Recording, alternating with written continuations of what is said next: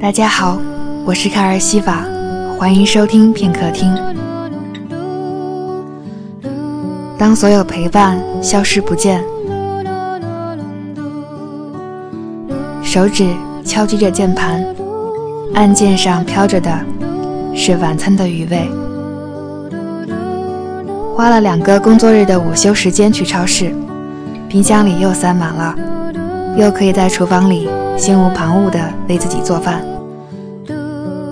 满心满意都是人间烟火，难得有这样只想着一件事儿，只要做好一件事的时刻。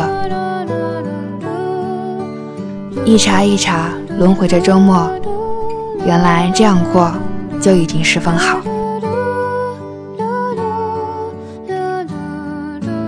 接下来要写什么呢？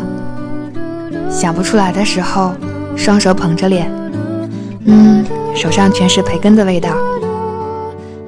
晚饭时，用无盐黄油煎了一小盒培根，搁了一块三角奶酪，再配上一碗米饭，一碗番茄鸡蛋汤，做的并不精致，手艺还是很糙，但味道不赖，吃起来香香的。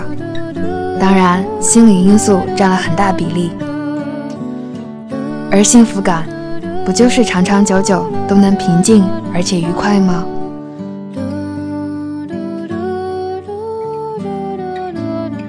原来以为永远不会像小时候一样喜欢吃甜甜的东西了，但偶尔兴之所至，也会鼓起勇气去尝试好久不曾触碰的味道。其实。那一份短暂又难得的甜味，就像生命中总是流星般灿烂也易逝的幸福体验，并不轻易可以感受得到。尤其是当生命的轨迹越发的复杂，好长时间里，我对自己都不够用心，不够好，因为时间太珍贵，而想要的太多，就会故意忽略自己，去成全所谓梦想。哪怕一顿简单搭配的晚饭，都比不上敲击出的一行文字，或者念过的一页书。我心里的天平，唯独对自己并不公平。我从来没有仔细想过关于自己的事。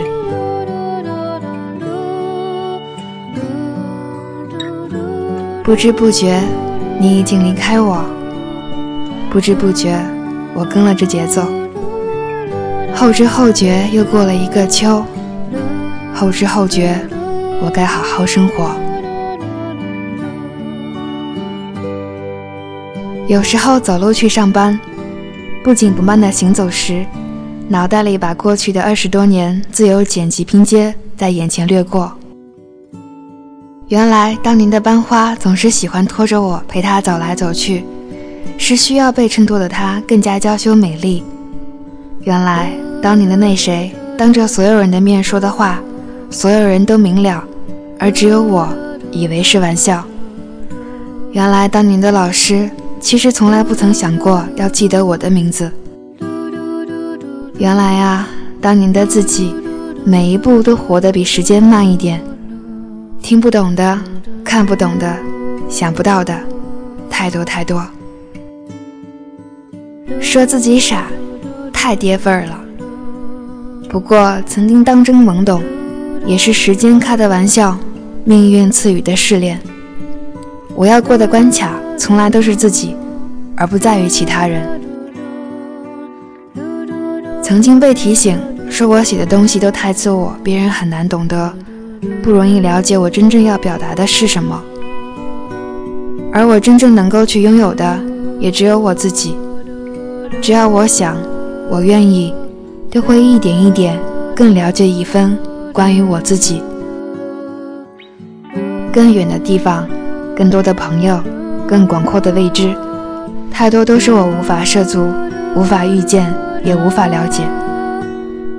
于是，忠于自己的人写出来的东西，也就打上了私人专属的烙印。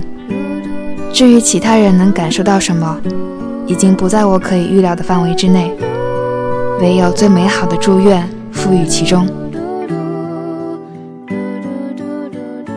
一个人住进入第三年，在这个依然有些陌生的城市里，还是有最初的距离感，自我保护的异军圈。我给朋友留言，说自己始终是独行侠，工作、下班，宅着看书、做电台、淘音乐，说话已经不是一天里必须要做的事儿，已经太习惯安静了。这种安静是自动屏蔽掉其他所有的不合时宜，能集中精力沉浸其中，不被打扰。对这样的状态，我会不安，也被朋友们提醒，记得让自己透透气。而习惯有让人安定的功效，在我能找到更好的方式之前，暂且如此。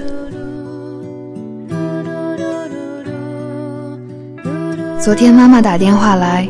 说要告诉我一个不好的消息，我立马反应，是不是邻居家常来串门耍宝卖萌的小黑狗没了？妈妈问道：“你怎么会知道？”这就是感觉吧，最直接的反应。那小黑狗年纪很小，爱吃，不挑食，又闲不住，总是很亲近熟悉的人，跟前跟后的，会听着你的脚步，颠颠的奔去欢迎你回家。哪怕刹不住车，直接撞到你的小腿上，会守在你的院子里，远远的看着你，只要你一出现，就立马凝望着你，摇着尾巴，时刻等待你的召唤。会舔着脸皮要吃的，多给一点，再给一点。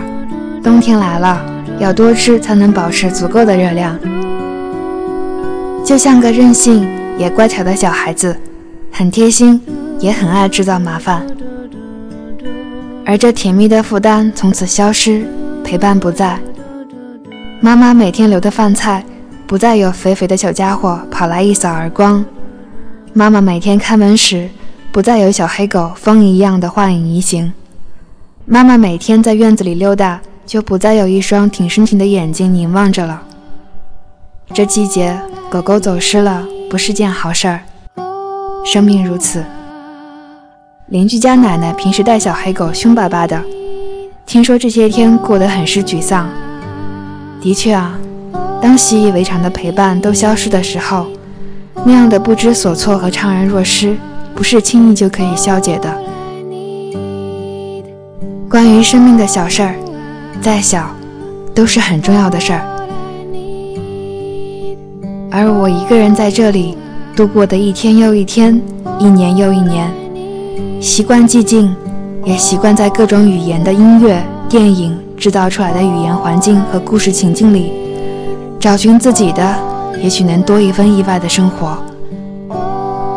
来杯牛奶，大家晚安。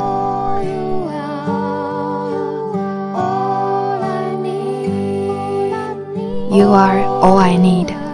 我是卡尔西法，声音里有良辰美景，有你聆听。就是最好的时光。